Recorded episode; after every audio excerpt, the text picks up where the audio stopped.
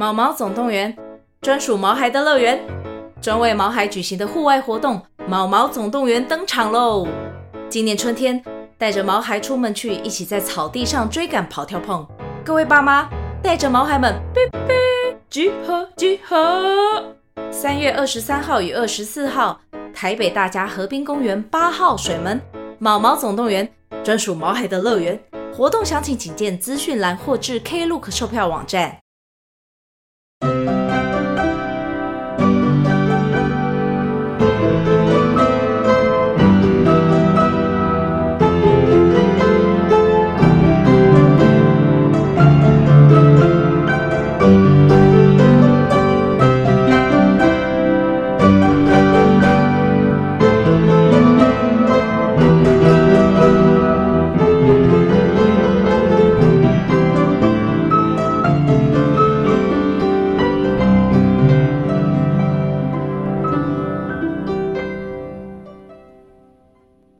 位大小探险家，大家好，欢迎来到玉山故事馆。我是你们今天的说书人玉山。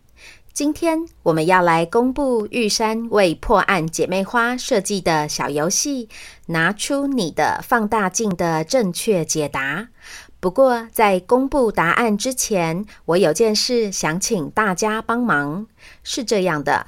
那天有个小探险家跟玉山敲碗说：“玉山，你这次会做破案姐妹花的大调查吗？”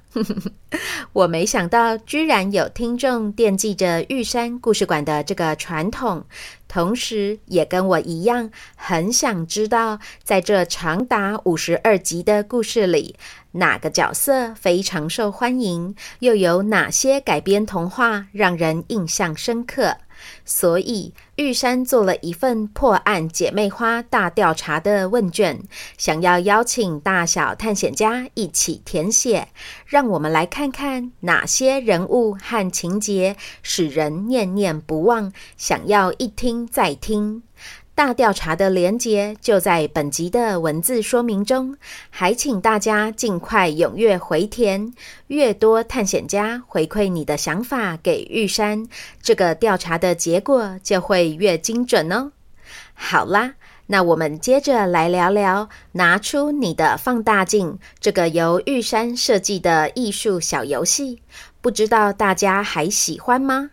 我从大小探险家的留言看到，有些粉丝说游戏设计得好巧妙，很不容易找，但找到很有成就感呢。我也得知，有些家庭是把画面投放到电视上，这样放得更大，更容易找。还有的是大小探险家玩起了比赛，看谁先找到不对劲的地方，听起来就超级刺激的。玉山的爸爸阿坚还特地打电话给我，告诉我他找到了哪几个，并且追问我剩下找不到的究竟是藏在哪里，实在是太可爱了。由于这个游戏中的十幅作品就是玉山在破案姐妹花故事中依序提到的画作，所以我们就一边公布答案，一边来复习故事内容哦。首先，第一幅作品是意大利画家波提切利的《维纳斯的诞生》。画面正中间那位站在贝壳上的女生，就是在海上诞生的维纳斯女神。在她右边的是拿着披风的四季女神。玉山在披风中间圆形的凹洞处，刚刚好放进了一颗金色的苹果。然后我还在画面左手边风神的头发上多加了一个有着叶子和果实的法式。对了，抱着风神的是他的太太花神。然后啊，在故事中，玉山让风神消失了，跑去帮北风对抗太阳。第二幅作品是法国勤劳的大卫画的拿破仑翻越阿尔卑斯山。大卫一共画过五幅，几乎是一模一样的作品。画面中骑在马背上的就是骁勇善战的拿破仑。玉山让他在握着缰绳的手上拿了一小把金黄色的麦穗，同时在那匹白马的背部接近臀部的地方，我偷偷放上了一个圆形的徽章，不知道大家有没有看到啊？在故事中，消失的红色披风是被小红帽捡走，使他成为了猎狼高手。第三幅作品是法国印象派大师莫内画的干草堆。莫内透过画干草堆来观察光线的变化。这幅作品中有一大一小的干草堆。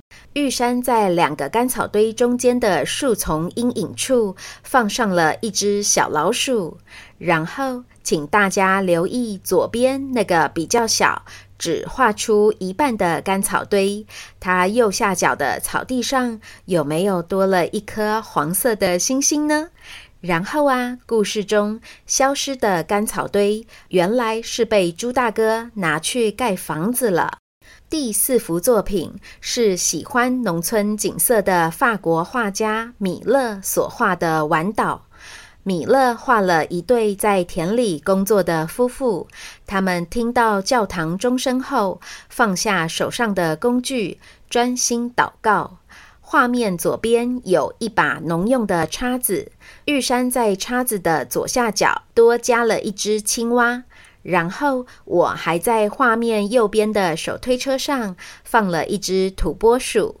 故事中，来自绿野仙踪的稻草人突然出现，让农夫太太凯奇吓了一大跳呢。第五幅作品是日本浮世绘大师葛饰北斋画的《神奈川冲浪里》。在富士山脚下，汹涌的海浪让来往的船只都快翻覆了。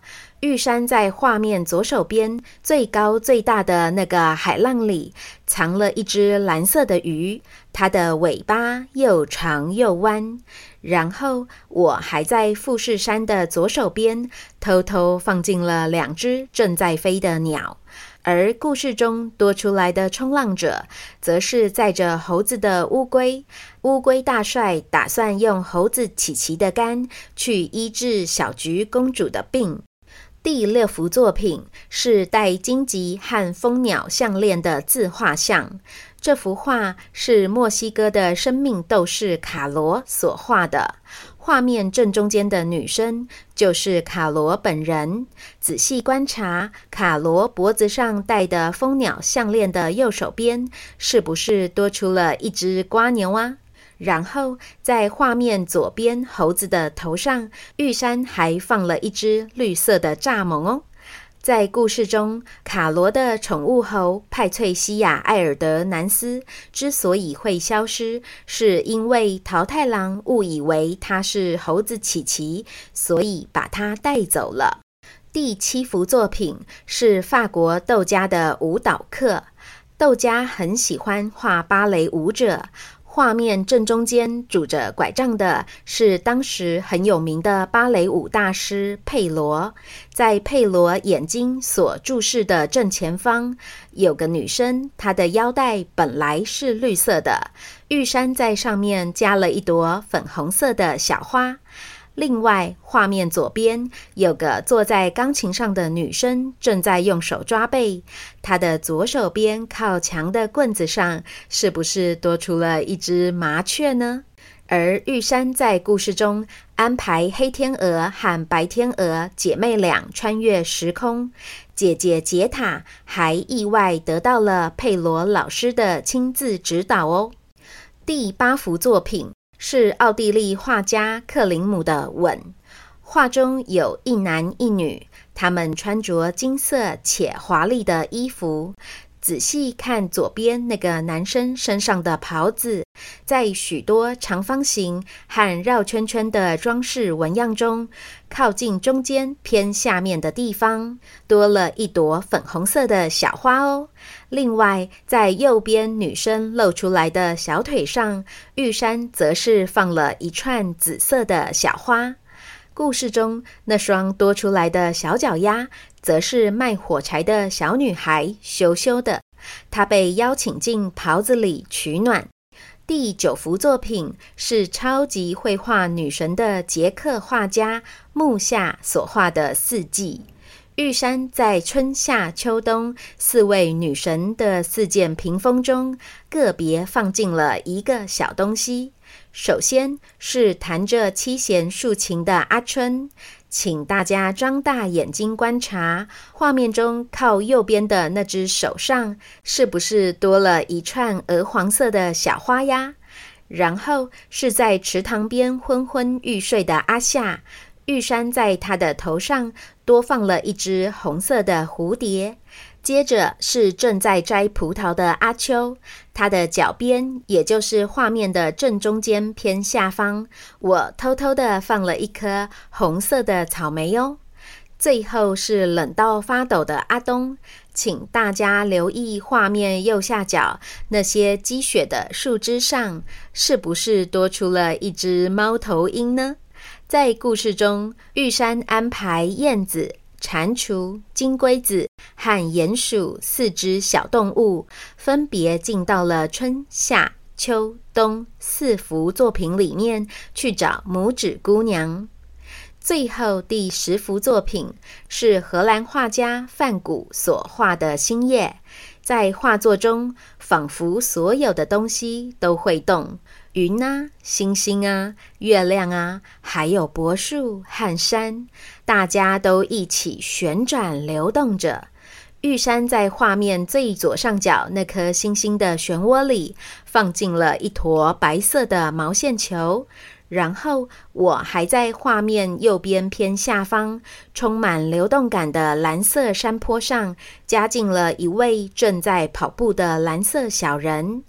故事中那位想要砍倒巨大柏树的伐木工，则是来自于杰克与魔豆里的杰克。